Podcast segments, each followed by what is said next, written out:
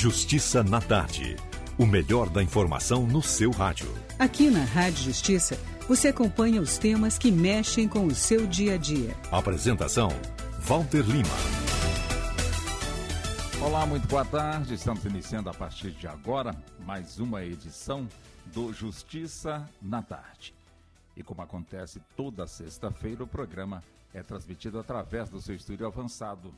E hoje o programa está na sede do Instituto Previdenciário, Cidadania e Inovação, IPREV. O Instituto tem a sua sede no centro de Brasília. E de cá nós vamos então conversar com os nossos convidados a respeito da reforma da Previdência. Quase quatro meses, aliás, três meses se passaram.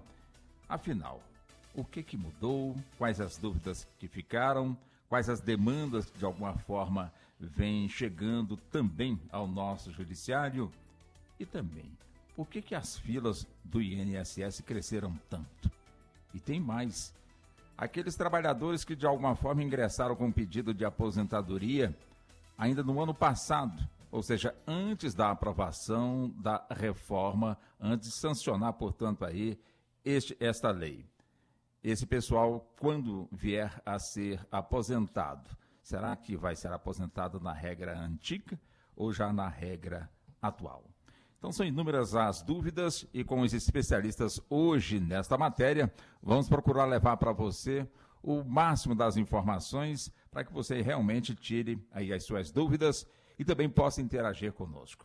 Vamos agora apresentar os nossos convidados com os quais nós vamos estar conversando ao longo do Justiça na Tarde desta sexta-feira, hoje 14 de fevereiro de 2020. Cumprimento a doutora Marcela Bocaiúva, doutora Marcela, que é conselheira do IPREV, como eu disse, Instituto Previdenciário, Cidadania e Inovação. A doutora Marcela Bocaiúva, ela é especializada no direito previdenciário. Está sempre conosco, sempre nos ajudando e ajudando também a você a tirar suas dúvidas em relação a esta questão. Né, doutora Marcela? Boa tarde, muito obrigada, senhora, principalmente por estar nos recebendo aqui na sede do IPREV. Boa tarde. Boa tarde, Walter. Boa tarde, ouvintes da Rádio Justiça. Mais uma vez, é um enorme prazer estar aqui com todos e cumprindo nossa missão, que é levar informação ao cidadão de maneira que ele possa ficar mais esclarecido e de maneira a contribuir com a sociedade. Então, agradeço mais uma vez o convite da rádio. Tenho certeza que será uma tarde muito agradável na presença de todos. Muito obrigada, Sara. Deixa eu cumprimentar também a doutora Mara Marques, também especializada no direito previdenciário, né, doutora Mara? Com certeza, é, por mais que se traga esclarecimentos sobre essa questão da reforma da Previdência, quanto mais fala, mais dúvidas surgem, e é importante realmente que essas dúvidas apareçam para que, de alguma forma, possamos, dentro aqui do programa, estar levando o melhor da informação para os nossos ouvintes. Boa tarde para a senhora. Boa tarde, Walter. Boa tarde a todos que estão aqui, aos ouvintes.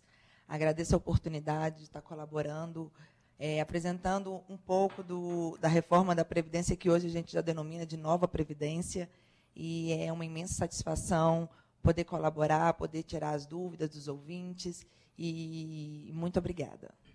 Perfeito. Deixa eu cumprimentar também o doutor André Andrade. Doutor André, ele é advogado especializado no direito trabalhista.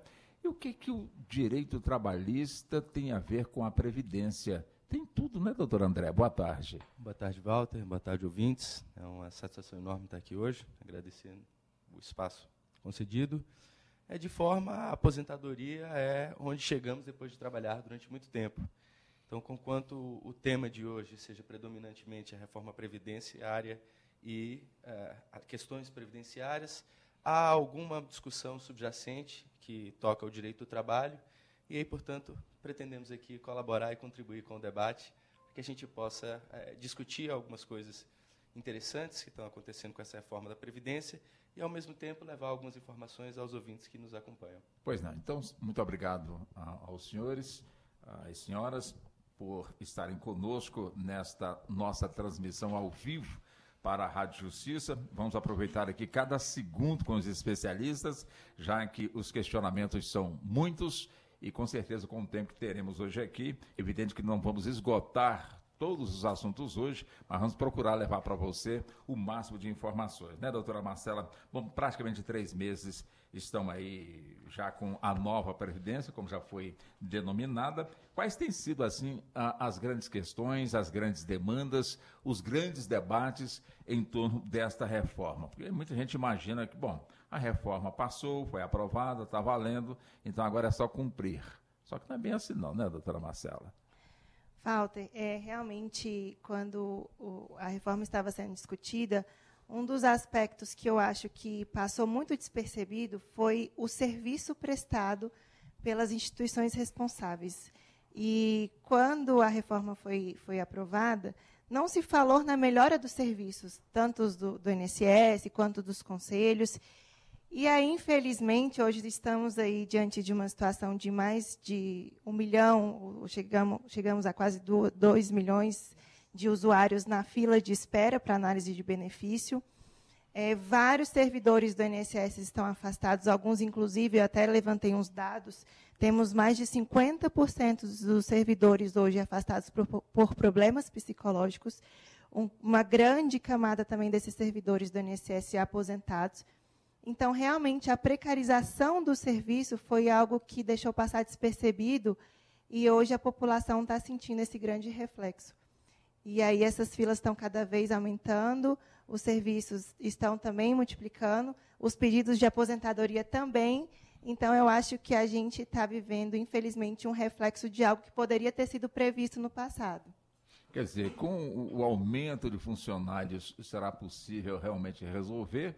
Ou tudo isso passa por uma, uma, outra metodologia, informatização, modernização dos equipamentos, conhecimento também mais adequado para o servidor, porque a, a, a nova lei chegou, será que ele já assimila bem o, o, as novas regras, doutora Marcela? Bom, é, o que a gente pode notar hoje é que são duas situações distintas. De fato, hoje o governo está trabalhando bem nessa pauta né, do governo digital, querendo implementar, de fato, algumas tecnologias, mas a gente tem que entender que o usuário da Previdência, na maioria das vezes, é um usuário que possui uma classe social um pouco ali, digamos, hipossuficiente, esse é o primeiro ponto. E o segundo ponto é a idade. Então, hoje, se a gente for considerar o usuário da Previdência em termos de idade, são pessoas muito idosas e que não têm tanta facilidade com a tecnologia. Apesar de que, aqui no Brasil, fato que todas as pessoas, aliás, a maioria das pessoas ainda tem tecnologia, tem celular, mas muitos deles que ainda não têm, que hoje está ainda em torno de 20%, é, essas pessoas ainda têm uma certa dificuldade. E o sistema também não é tão fácil assim. O INSS digital, na prática, ainda está trazendo algumas dificuldades. E, no final, na ponta, sempre é um servidor que vai analisar, porque a questão é uma análise fática. O que, que eu quero dizer com isso? Quando a pessoa entra com algum pedido no INSS, muitas vezes a legislação ela tem que se adequar aos fatos do que a pessoa passou a vida inteira elaborando. Então, às vezes a pessoa tem alguma atividade especial, às vezes a pessoa se submeteu a uma atividade insalubre e aquela documentação vai ser aferida por um humano. E aí, nesse ínterim, muitas vezes a gente tem algumas dificuldades. Então, o sistema ele ainda não está adequado à realidade do próprio usuário o usuário que é muitas vezes um usuário hipossuficiente e que também é um idoso. Então, eu até sugiro algumas propostas que possam facilitar a vida dessas pessoas, porque hoje o acesso ele realmente é, tem algumas dificuldades. Perfeito. Nessa mesma linha, doutora Mara, quer dizer, hoje a realidade é justamente essa, né? as pessoas que buscam os postos da, da Previdência, evidente, estamos falando também aqui de, de INSS, pessoal que vai buscar é, informações, ou então vai de alguma forma é, é saber se a aposentadoria já saiu, se vai sair, ou vai dar entrada, portanto, nessa aposentadoria. Enfim, se o, o, o no caso é, a pessoa, o trabalhador que vai buscar esses serviços, se ele tivesse uma informação, um conhecimento maior facilitaria também o trabalho dos servidores nessa, nessa busca de solução de problemas? Ah, sim, com certeza. É, como a doutora Marcela falou, essa precarização do serviço público, é, ela é notória e não é de agora. Ela, na verdade, vem há anos e a falta de informação para o próprio cidadão dificulta o trabalho do INSS, porque às vezes ele vai fazer um pedido. Eu já tive casos de de segurado ir lá fazer um pedido de um benefício, de fazer um pedido de um benefício e o, o cidadão não saber expli explicar o que, que ele quer. E aí aquele servidor que está lá, ele não tem nenhuma noção do que está recebendo. E aí coloca qualquer tipo de benefício e a consequência disso é indeferir. E aí isso gera prejuízo para o segurado. E assim, o que a gente sempre, sempre fala é que precisa, primeiramente, o próprio servidor do INSS precisa passar por treinamentos. Não basta você apenas jogar. Eles fizeram uma proposta de trazer militares para poder diminuir a fila, ou então pegar os servidores inativos do INSS para poder voltar ativa para estar analisando esses benefícios. Mas não adianta somente isso. Você tem que treinar o servidor. Porque senão a demora vai continuar da mesma forma, porque eles vão indeferir pedidos, não vão saber do que, que se trata, entre eu não sei do que, que se trata, eu prefiro indeferir. Então, eu penso que, além de você modernizar, você tem que treinar o funcionário. Não basta somente é, contratar por contratar, porque não vai ser, não vai ser eficiente para poder é, fazer análise desses pedidos que estão a mais, tem mais de um milhão, né? quase dois milhões de pedidos para serem analisados. Agora, quando é, é, é, é essa demanda ela chega até o INSS através dos advogados, os advogados sentem alguma dificuldade também de passarem para o servidor o, o assunto e o servidor, de alguma forma, dar uma resposta correta para o advogado? Ou seja, como é que é essa dinâmica, doutora? Então, na prática, né, hoje o contato do advogado na, na agência do INSS diminuiu bastante por conta da tecnologia. A gente se utiliza, tem um convênio da OAB com o INSS e também é, pode estar utilizando o meu INSS que é uma forma de você ter acesso aos dados do segurado via tecnologia. Mas acontece muito de você ir na agência e o você porque assim, o servidor do INSS, ele tem a prática, mas ele tem a prática daquilo que manda ele fazer. Ele não se atém a estudar a lei, a estudar a normativa. Ele segue a IN, que é a instrução normativa, e pronto. O advogado não. O advogado ele já tem toda uma base, todo um know-how, e aí ele chega para poder apresentar, o, o servidor não faz. Na sua grande maioria, ele não faz, ele faz o que manda. E aí é o que acontece da, judi da gente judicializar a diversas demandas, porque eles preferem indeferir. E na sua grande maioria, eles indeferem mesmo. Porque, na dúvida, eu vou indeferir o benefício. E para resolver isso, seria, como já foi dito aqui, especializar melhor esses servidores? Sim, tem que treinar os servidores, tem que mostrar para. O treinamento que eu falo é o quê? Para ele poder conhecer mais da lei que ele está aplicando, aquele caso concreto, é, lidar com o público, porque na sua grande maioria das vezes, o segurado ele está lá, ele está na qualidade hipossuficiente, ele está no limite.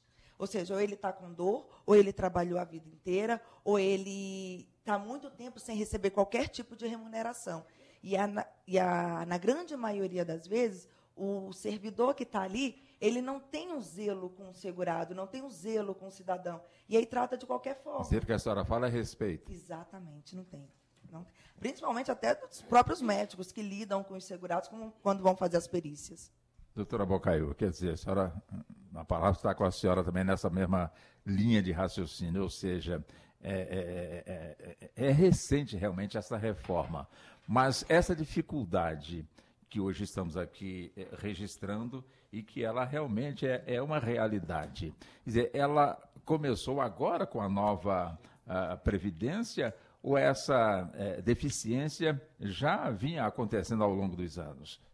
Walter e ouvintes, é, eu até, por, por, já ter essa hipótese comigo, eu até apresentei esse trabalho na, na Rádio Justiça há um tempo atrás, é, detalhando especificamente os números, porque eu acho que nós, como técnicos e, e estudantes desse, desse assunto, nós temos que buscar uma forma até mais adequada e técnica para poder confirmar ou não aquilo que a gente supõe.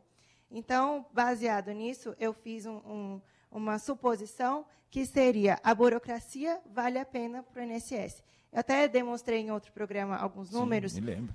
Mas o que eu identifico que hoje é uma real necessidade. Eu acho que para partir para um debate técnico institucional. O que, que isso quer dizer? hoje eu nem, nem julgo tanto assim os servidores, porque de fato eles precisam sim de um treinamento recorrente. Eu, eu brinco que antes da reforma a gente andava 100 km por hora, após a reforma a gente anda 200, porque todos os dias a gente tem que abrir o diário oficial, verificar se não teve nenhuma alteração legislativa, verificar se realmente as legislações, ou então se houve alguma medida provisória. Então, a gente tem que estar sempre se atualizando. Esse é o primeiro ponto. O segundo ponto é, de fato, esse debate institucional. O que, que eu quero dizer com isso? O servidor, por servir ao público, ele tem que seguir as instruções normativas, é um dever legal dele. E essas instruções normativas, muitas vezes, são diferentes da própria legislação e das próprias jurisprudências dos tribunais. Então, o tribunal, o TJ ou o Supremo entende de uma forma, que já é uma forma, inclusive, até pacificada, tem entendimentos simulados, e a instrução normativa do INSS tem um outro entendimento. Então, com base nisso, a esfera administrativa não conversa com a esfera judicial. E aí vai acabando que esses conflitos geram desentendimentos por análise fática, o que, que eu digo análise fática? Quando o servidor pega, ele segue a instrução normativa do seu órgão e lá no judiciário a decisão já tem entendimento pacificado diferente. Então, veja, eu acho que o primeiro ponto de partida para solucionar esse problema seria uma uniformização do entendimento da esfera administrativa com a esfera legislativa e a própria esfera judicial esses órgãos conversando, a gente consegue resolver parte desses problemas. Segundo ponto, capacitação, de fato. É, e, de fato, existe sim uma precarização dos serviços, existe sim um número muito grande de servidores afastados, inclusive por, por, por problemas de saúde. Então, isso é um reflexo dessa pressão que eles sofrem, dessa quantidade de trabalho. Então, a gente também tem que ter um olhar um pouco mais humano para ambos os lados entender que muitas vezes o servidor está ali trabalhando mediante pressão, mediante uma demanda enorme, e que a capacidade humana dele para resolver isso não é suficiente. Então, eu parto de uma premissa um pouco maior, que seria esses órgãos poder conversar de maneira mais uniforme, para que assim adotem um, um, entendimento uniforme e não gere essa insegurança. Esse, esse é um dos primeiros pontos.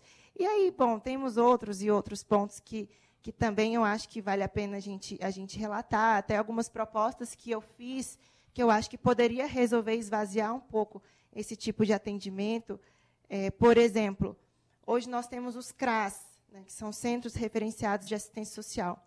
E essas unidades, hoje no país inteiro, atendem várias pessoas hipossuficientes, várias é, pessoas, moradores de rua. E o servidor, o assistente social, hoje, ele só é responsável por receber essa documentação e dizer, olha, você pode ir por esse caminho, você pode ter um direito, então procure a agência do INSS, ou então não. Você tem que procurar um trabalho, fazer alguma coisa nesse sentido. E o INSS hoje é responsável pela análise desses benefícios assistenciais.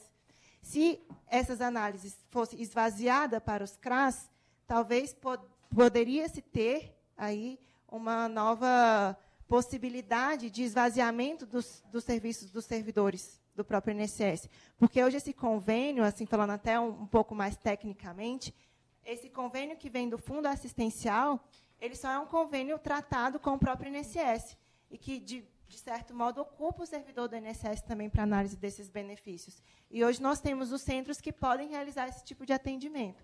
Mas, assim, são inúmeras, inúmeras propostas que eu fiz, baseado nos números que eu levantei, e que podem ter aí alguma esperança no fim do túnel. Com certeza. Bom, claro que o trabalhador, para poder aposentar, primeira coisa ele tem que trabalhar, né? Trabalhar e provar que realmente trabalhou e principalmente também que contribuiu. Quer dizer, essa demanda no campo trabalhista, é, agora voltando aqui para o, o, nosso convidado, que é justamente o doutor André, né? o doutor André Andrade. Como é que é essa questão com essa nova previdência, doutor André? Já que é, é evidente que ainda está se aprendendo, no caso do trabalhador, assimilando, já que se fala muito é, que ele tem que cumprir etapas para poder ingressar na nova Previdência, muitos que achavam que já tinha trabalhado e contribuído o tempo suficiente para poder já requerer a aposentadoria, dizer, quando ele depara com a situação tem que trabalhar um pouco mais, como é que se houver realmente esse conjunto de demandas nessa nova Previdência? Se houver ah, essas questões chegando com volume maior junto ao nosso judiciário? Bom, Walter, algo que eu acho que é importante ter em mente é que a reforma da Previdência é algo novo. E como tudo que é novo e diferente, causa alguma estranheza e, principalmente, traz algumas inseguranças. É claro que algumas dessas inseguranças, que traduzem-se em problemas, em prejuízos, elas, em grande parte das vezes, elas são judicializadas, são canalizadas para o judiciário. Sucede que, é, em se tratando de tipo de demandas né, trabalhistas ou previdenciárias, que incidem ou que diz respeito a um número muito grande de pessoas, isso faz com que o debate ele seja repetido e reiterado nas cortes nos mais diferentes locais. E a, a repetição da discussão ela traz um maturamento do debate que eventualmente consegue levar a algumas conclusões e algumas respostas. No momento, o que nós temos é ainda uh, uma espécie de insegurança muito grande. É, na minha avaliação, é, não houve um aumento de volume né, significativo de demandas trabalhistas ainda decorrentes da, da reforma previdenciária. Agora, nós sabemos que muitas vezes as normas seguem o processo legislativo, mas que, quando tem a sua constitucionalidade questionada no Supremo Tribunal Federal, faz-se uma análise, uma interpretação sistemática, uma análise conforme, e pode-se alcançar a conclusão segundo a qual aquela norma, que tem ou deveria ter status constitucional, seria inconstitucional. Aliás, esse é um dos grandes clássicos das obras de direito, autor Otto Barhoff, que chama-se Normas Constitucionais Inconstitucionais. Quer dizer, a Constituição, como um conjunto de princípios e de valores e de ideias e de matrizes, às vezes torna incompatível com uma outra norma que venha a ser inserido no contexto constitucional, muito embora tenha passado pelo processo legislativo adequado. Né? No caso da reforma da Previdência, ela é uma reforma muito sensível, que toca um número muito, muito grande de pessoas e que tem causado ainda uma insegurança, que traduz-se em muitas dúvidas. Né? Uh, recentemente, com a, o acréscimo do parágrafo 14 ao artigo 37 da Constituição, que prevê a possibilidade de extinção automática dos servidores que já tenham tido pedido do INSS, nós já tivemos algumas demandas é, levadas ao Poder Judiciário, inclusive aqui a Sexta Vara do Trabalho de Brasília, recentemente, é, no dia 21 de, 23 de janeiro, salvo engano, proferiu uma liminar em que determinou a reintegração de um servidor do metrô que havia sido demitido em função ou ao argumento de que agora essa é a regra constitucional. O fato é que o debate está chegando ainda aos tribunais, é, ainda há muitas teses e pensamentos que vão ser é, construídos e, e elencados, ou desenhados, a partir das situações que vão aparecendo, mas, por enquanto, a, a sensação que tenho é de que há muito mais insegurança e muito mais dúvida do que efetivamente processos na justiça e demandas perante a Justiça do Trabalho com relação ao tema. Bom, hoje o Banco do Brasil está aí, enfim, divulgando aí uma espécie de um edital, um aviso dando conta que o servidor que a partir de agora aposentar, automaticamente ele não vai mais poder continuar nos quadros de servidores do próprio Banco do Brasil. Automaticamente, pela reforma da Previdência, ele aposenta, automaticamente tem um contrato rompido com, a, no caso, com o Banco do Brasil. Quer dizer, isso na, na nova Previdência. Mas e aquele que requereu a sua aposentadoria ainda na vigência da velha Previdência e que ainda não foi contemplado. Quando sair essa Previdência, ou seja, essa aposentadoria, ela sai com a regra antiga ou com a regra atual? Aproveitando esse gancho deixado pelo doutor, eh, ou seja, pelo doutor o doutor André, é, doutora Marcela, como é que fica essa questão? Já já eu chego também no nosso novo entrevistado, também aqui conosco, doutor Felipe Bocaiúva. Seja bem-vindo também aqui ao nosso programa, tá bom, doutor Felipe? Já já a gente conversa. Doutora Marcela. Walter e ouvintes, é, essa questão é realmente, eu vou dizer, um pouco a técnica. Por que a técnica? No meu ponto de vista, até constitucional. Veja, é, esse parágrafo 14 do artigo 37, ele fala que as aposentadorias concedidas. Veja, essa questão, no meu ponto de vista, cabe três interpretações. Existe a aposentadoria concedida a partir do momento que você deu entrada no requerimento, Ou seja, suponha que eu sou servidor do Banco do Brasil, lá em fevereiro de 2019, implementei os requisitos para aposentar. Fui ao INSS e dei entrada no meu requerimento. Acontece que, por conta da fila, meu benefício ainda não foi analisado. Nós já estamos aqui em pleno vigor da nova emenda. E aí, agora, recebi a notícia de que, bom, consegui me aposentar. E aí, eu vou comunicar ao Banco do Brasil, e o Banco do Brasil pode fazer o quê? Ele pode interpretar que a aposentadoria concedida foi no dia que eu recebi. No meu ponto de vista, essa interpretação é incoerente. Esse é o primeiro ponto que eu identifiquei. O segundo ponto é o do direito adquirido. Suponha que eu sou servidor do Banco do Brasil, utilizando esse, esse mesmo exemplo, eu, eu adquiri, antes da reforma, 35 anos de tempo de contribuição e já implementei os meus requisitos, mas decidi não dar entrada decidi continuar trabalhando, seguir a minha vida. E aí, hoje, por acaso, decido entrar no INSS e pedir a minha aposentadoria. E aí, o que, que acontece? A partir do momento que eu pedi, eu já tinha implementado os meus requisitos antes da data da entrada da emenda. Então, eu entendo que nesse ponto não pode ter o rompimento do vínculo, porque a aposentadoria concedida, ela pode ter essa interpretação. Data da entrada do requerimento implementação dos requisitos ou então, de fato, a aposentadoria concedida após a data da emenda. Então, é, de fato, eu acredito que o legislador ele, ele, ele pecou um pouco nesse termo, porque concedido cabe mais de uma interpretação. E aí, infelizmente, eu acho que essas discussões vão acabar desaguando não só nas questões previdenciárias, quanto nas questões trabalhistas, porque aí vai se discutir o que, que essa semântica queria dizer concedido, mas o concedido a que ponto de vista do empregador ou então a ponto de vista na, constitucional? E aí, baseado no princípio da, da unidade da Constituição, no meu ponto de vista, eu entendo que implementou os requisitos, ou então, no momento que você deu entrada no requerimento, você não pode ser atingido por essa interpretação.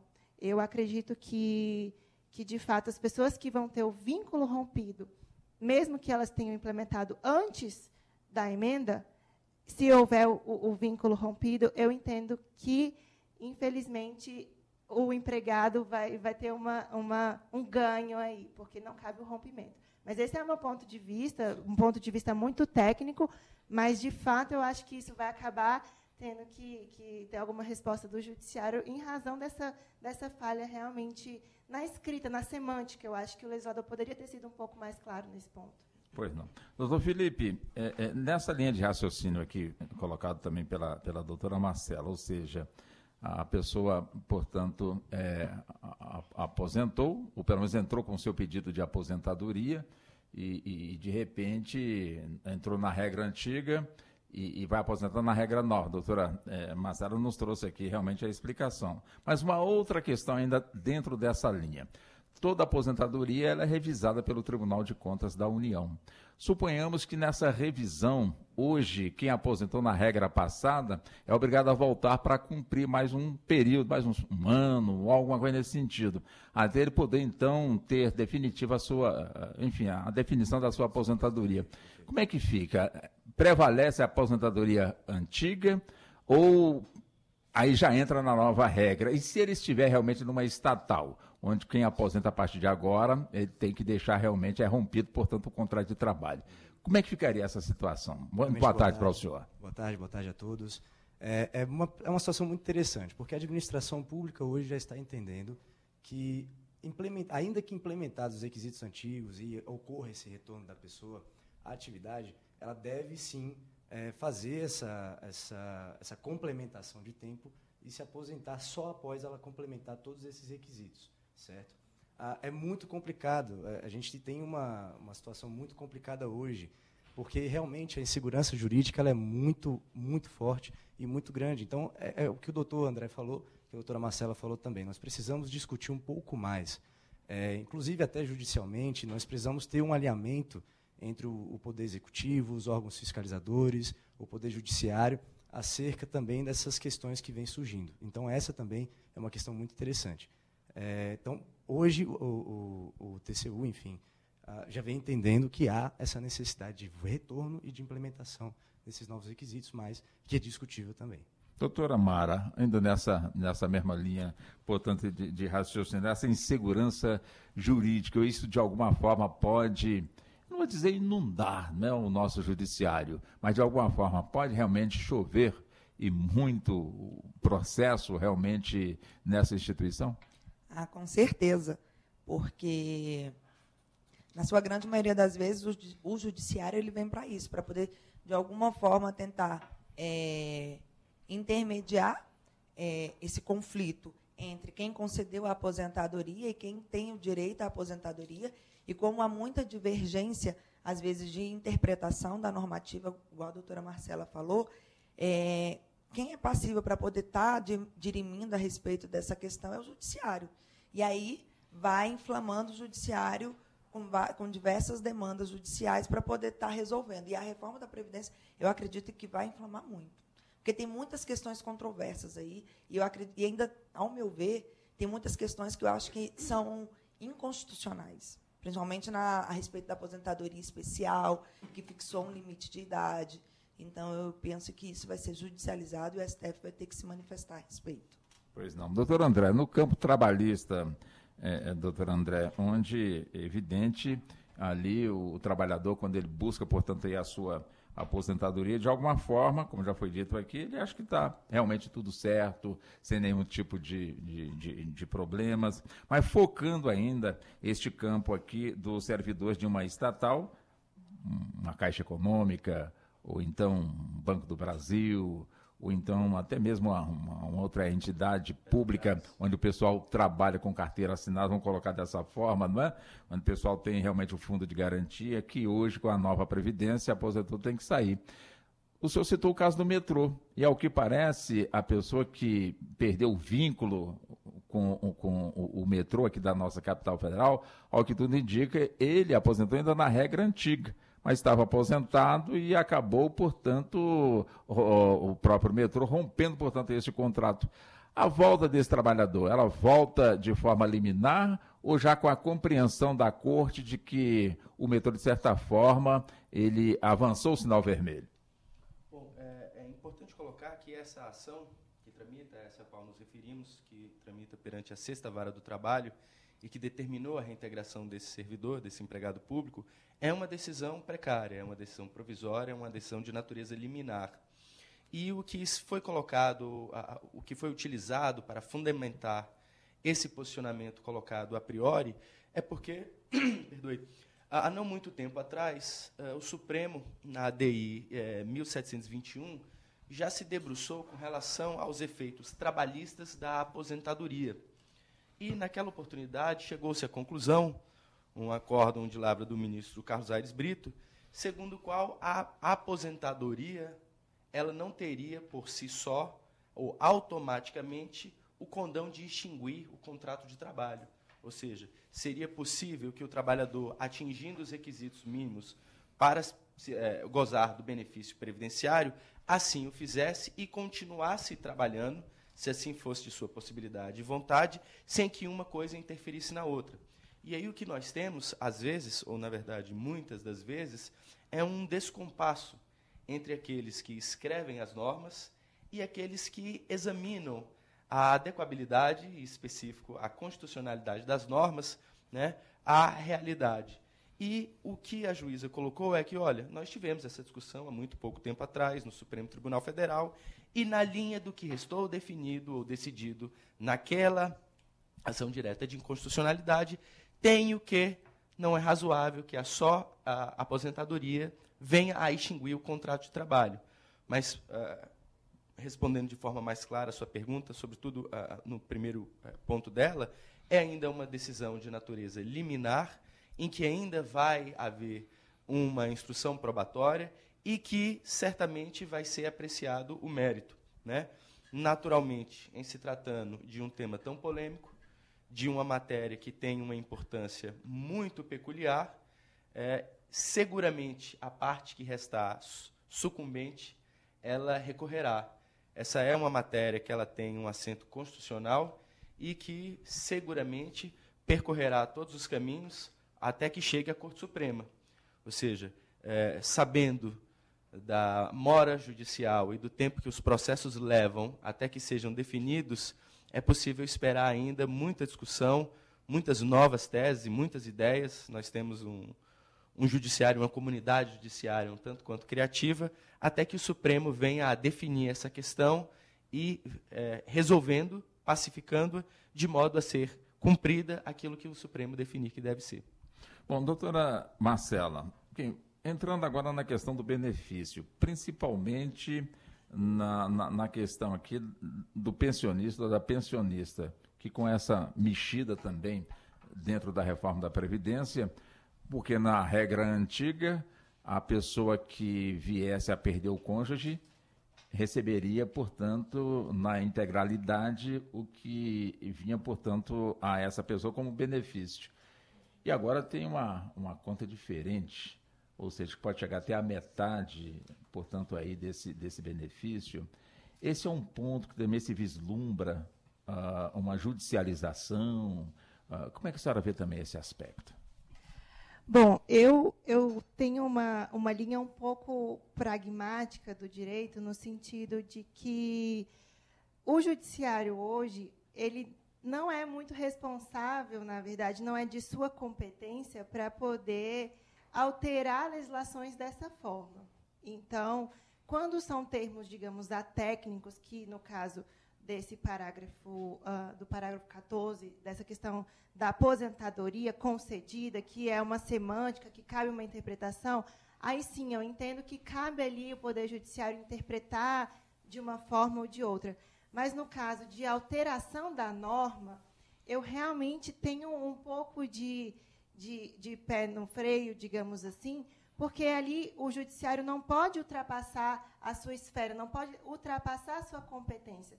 É, até alguns defendem a, a, inconstitucionalidade dessa questão da pensão, inconstitucionalidade também da questão das atividades especiais, mas eu faço algumas ressalvas em relação a isso.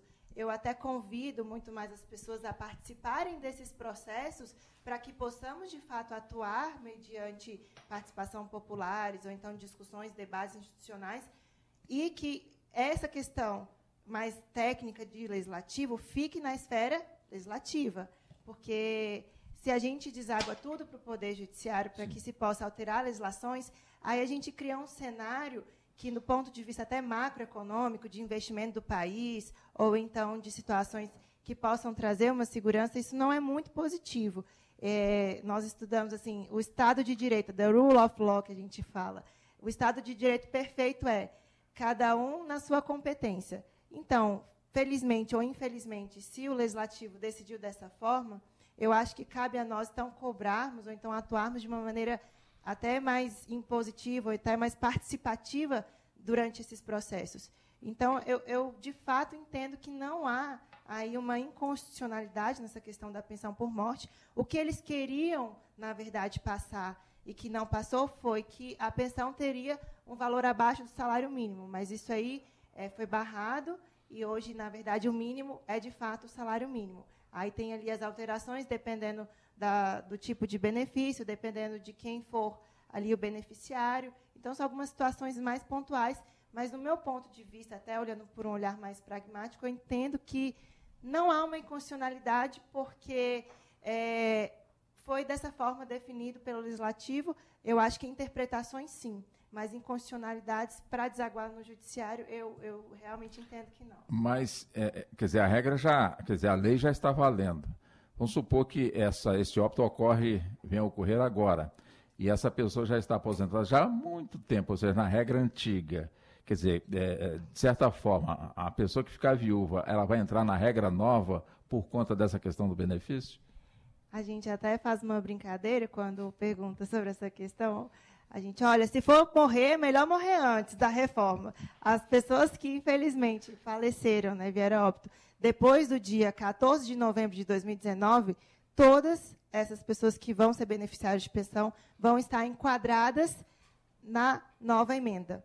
Então, o, que, o fato gerador dessa questão do benefício é a data do óbito. Então, se a pessoa veio a falecer, na verdade, após a emenda, vai se aplicar a nova regra. Agora, se a pessoa faleceu, né, se o decurso faleceu antes da, da reforma, e aí, eventualmente, o pensionista foi solicitar o benefício depois da data da aprovação, se enquadra a legislação anterior. Então, o fato ali é, que gera o direito é a data do óbito. Então, se a pessoa faleceu após o dia 14 de novembro de 2019, essa pessoa que vai receber o benefício, o beneficiário, é, vai estar enquadrado na legislação atual da emenda 103. É, tá, tá, bem claro, né, doutor Felipe? Então não tem realmente por onde correr, como disse aqui a, a doutora Marcela. Dizer, a lei está aí, é evidente que algumas inseguranças chegam realmente eh, no judiciário para poder dirimir, mas essa questão está muito clara nessa nova lei, doutor. Perfeitamente. A questão ficou bem esclarecida, nós tivemos é, três ou quatro artigos que ah, disseram o seguinte, olha, nós teremos regras de transição para que aquelas pessoas que já, já tinham quase que todos os, os é, as situações bem elencadas e todas ah, bem cumpridas elas, elas teriam aí algumas, algumas benesses que a própria lei trouxe. Então, realmente é muito complicado a gente dizer que o próprio judiciário será responsável pela alteração de cálculos. Muito embora já tenhamos ajuizadas algumas ações declaratórias de constitucionalidade, algumas ações que discutem isso, essas questões de cálculo, as questões das regras de transição, as questões do direito adquirido é, pelos, pelos próprios aposentados, ou essa expectativa de direito adquirido pelos próprios aposentados né, pelos próprios beneficiários. Então, tudo isso é, é, muito complicado, é muito complicado a gente, é, enfim, desculpa o termo, mas julgar ao judiciário. Né? Ah, mas é, essas regras de transições elas vieram justamente pelo próprio, pelo próprio legislador para poder ah, melhorar essa relação dessa pessoa que estava já com essa expectativa, já pronta para se aposentar, já com quase todos os requisitos implementados e, e enfim, infelizmente, sofreu aí com essa, com essa regra, né, com essa regra nova. Então, nós temos, enfim, quatro regras né, de, de, transição que foram é, implementadas pelo, pelo próprio legislador. Uhum. No campo trabalhista, é, doutor André, onde realmente é, ainda existe muita, existem, portanto, muitas, é, enfim, dúvidas por parte realmente do trabalhador. E uma delas é aquela que a pessoa está trabalhando, de forma regular, achando que o lado patronal está cumprindo com a sua obrigação, mas de repente a Previdência não está vendo, portanto, a parcela deste trabalhador chegar aí na, na sua conta. E quando ele vai realmente buscar a sua aposentadoria, está faltando, portanto, aí essa parte que ele trabalhou. Agora, a, e, a, e, e, o INSS, até onde eu, eu sei, determina que o próprio trabalhador que se vire vai procurar a empresa na qual você trabalhou para tentar achar para poder fazer constar esse tempo aqui, senão você não vai aposentar. Vai ter que trabalhar mais para poder é, cobrir esse tempo que está faltando. Isso é justo? Bom, é, essa é uma pergunta muito capciosa, né? O que é justo? Isso aí depende da formação e da forma como cada pessoa se relaciona com o mundo, né? Mas é, é algo que causa sempre um dissabor muito grande quando há uma confiança do trabalhador no seu empregador, ou seja, ele cumpre com as suas obrigações e acredita que o seu empregador também o está fazendo, e quando vem a precisar, descobre que, por outro lado, não houve aquela contraprestação, sobretudo essa de natureza previdenciária. Nesse caso, sim, é necessário buscar o judiciário para que é, se cobre do devedor o pagamento ou cumprimento daquela obrigação. Né? A contribuição, o tempo de trabalho, ou seja, todos esses são requisitos para que seja concedida a aposentadoria. Né? E confesso para você que, na minha experiência, não raras são as vezes em que o trabalhador se depara com essa situação que você colocou, ou seja, estava acreditando que todos os seus depósitos haviam sido feitos, mas que esse não foi o caso. Né? Mas quando eu fiz essa pergunta para o senhor, foi justamente no sentido de jogar responsabilidade para o, o empregado quando na realidade muitos entendem que essa fiscalização deveria ser feita pela, pelo próprio INSS. Uma vez que o registro está em vigor do trabalhador, então nada mais justo do INSS mandar uma mensagem para o empregador porque que as parcelas não estão caindo aqui, justamente para evitar aí essa questão, doutor André. Sem dúvida. O INSS é a agência fiscalizadora, né? a agência fiscalizadora e que deveria fazer essa fiscalização. Né?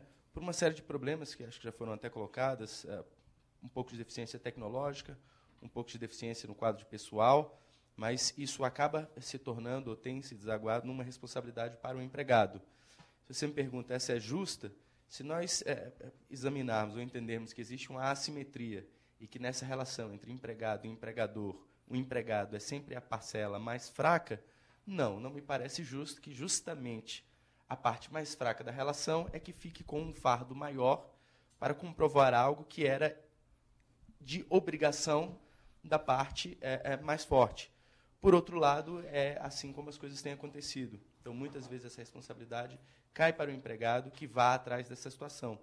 É importante lembrar, e aqui já tentando até tentando não mais percebendo que estou saindo um pouco do meu tema, mas é porque a previdência ela tem também uma natureza solidária, né? Então todos que contribuem contribuem também para outros que não puderam contribuir por tanto tempo ou que tiveram algum problema nessa contribuição, né?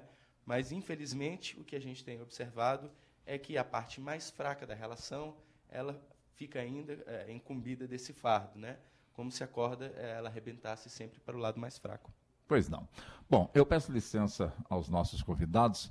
Nós vamos ter agora o nosso noticiário no nosso estúdio central, lá no Supremo Tribunal Federal, mas em seguida nós vamos retomar daqui do nosso estúdio avançado, onde estamos aqui na sede, portanto, do Instituto Previdenciário Cidadania e Inovação, para continuarmos, portanto, com o Justiça na Tarde, abordando este assunto previdenciário, depois da, da sua reforma, ou estamos falando de uma nova reforma, e com toda certeza os convidados aqui estão tirando as suas dúvidas. Voltamos em instantes. Até já. Você está ouvindo Justiça na Tarde.